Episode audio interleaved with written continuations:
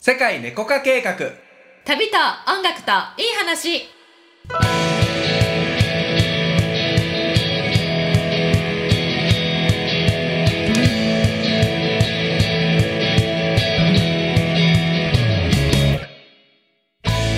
こんにちはたけちゃんですゆりこですこの番組はより自由に自分らしく豊かに生きていきたい人のために自分を制限している思い込みに気づいて人生をワクワク彩り豊かに変化させていく番組です潜在意識スピリチュアルに関する知識やコーチングコンサルティングの技術を使って皆様のご質問にお答えしていますはいでは今日のご質問ですはいお願いしますペンネーム星野さやかさんこんにちはこんにちは、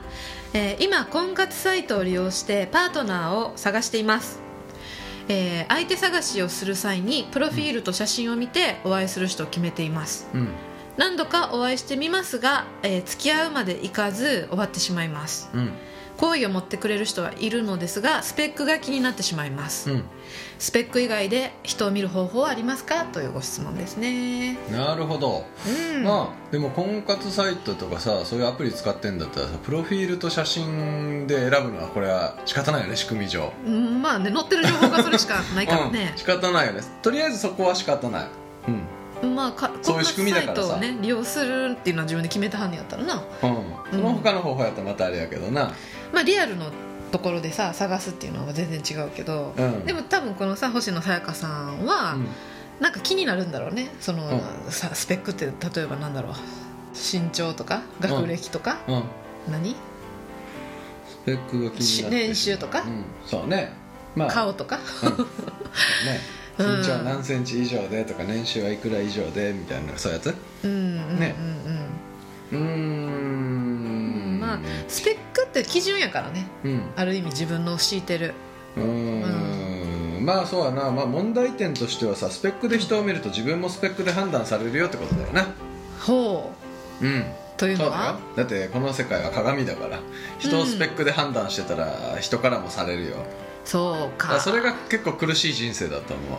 そうね私多分婚活サイト使ってるってことはほらあー女性にはさ多分年齢っていうさあうんの重要な多分スペックがあると思うね、うんまあ、それ一般的にはよもちろん年齢関係なく美しい人とか可愛い人っていっぱいいるんだけどさ、うんそれでもスペックで判断するってなってしまうとさ足切りラインみたいなのがあったりするかもしれない相手にとってもね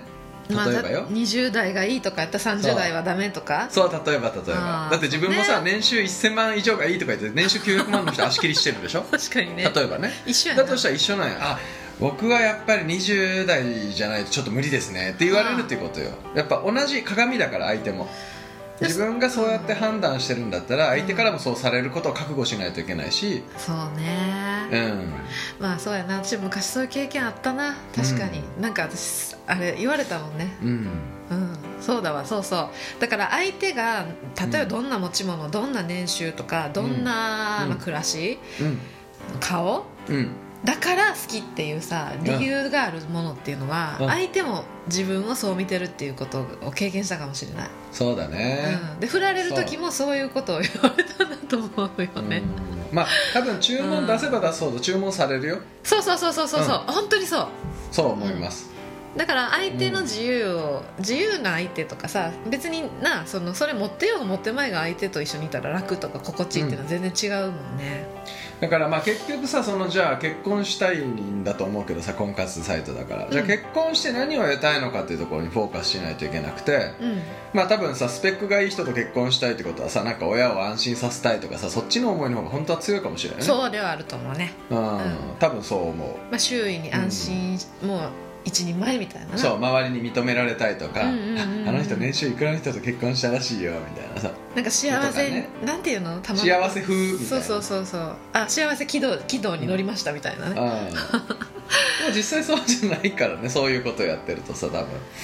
まあね、まあこれから多分自分の心に嘘をつけない人がいっぱい、出てくるよねうんもうすでにいっぱいいると思うしこれからもどんどん増えていくと思うからさ、うんなかなか本当に自分の心に正直じゃない生き方っていうのは難しくなってくるよねそうだね、うん、だか結婚らそこら辺も含めてさ、まそあ、うだよ結ね婚したいんだったら、うん何のためかなってそれ本当に私の心からのうん思いなのかなとか、うん何のためにじゃあするとしたらどんな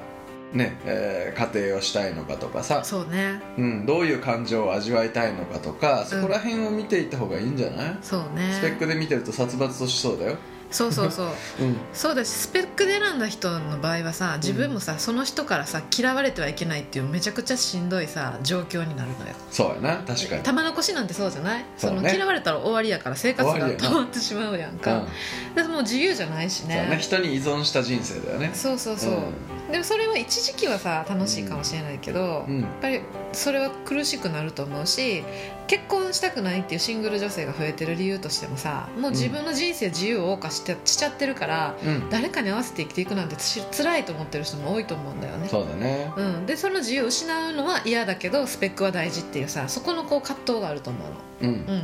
うん、いどうせなら素敵なその状況の人と結婚したいとかうんここまで独身だったんだからみたいなねう、んうん、でもそれで結婚しちゃうとやっぱそのなんか不自由な感じがす私は持ってたかもね結婚するっていうことに対して、うんまあ、あとやっぱりそれ執着だからさ相手の年収とかに執着してると相手がいきなりリストラに会うとかさあるかもしれなそいういう自分の人生揺るがされるようなことっていうのが多分起こると思経験とうして、何年かはよくててもね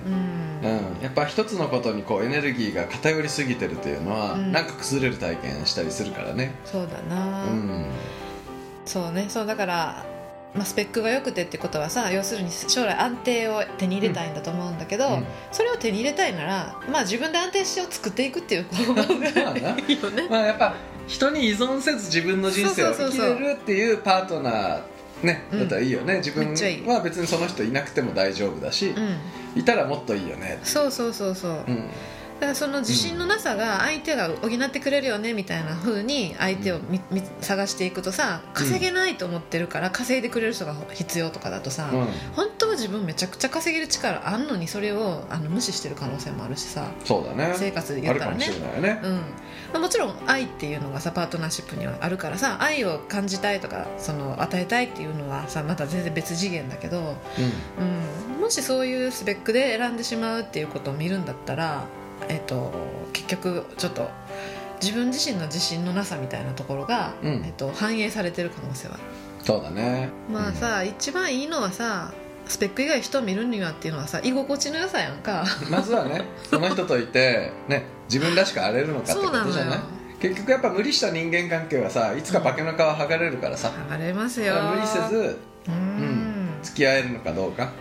そうだから婚活サイトであ相手を探すならそれは全然 OK やけど、うんあ会うならさ会った後に何喋るか、うんうんも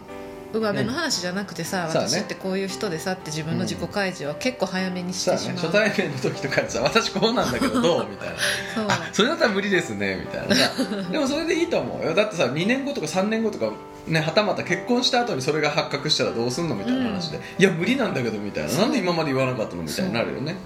それがだって好かれようとしてとかさ、だとすれば自分はめちゃくちゃ後で辛い目に遭うからうんね、辛いずっと隠してるのも辛いからさ、あいれやは私こんな人なんですっていうの最初にね、うんやった方がいいねうん怖がらずにねさ好かれようとしないってことはうん一つすごい大事なポイントかもしれませんようんうんあはいはい、素敵な婚活を応援しています。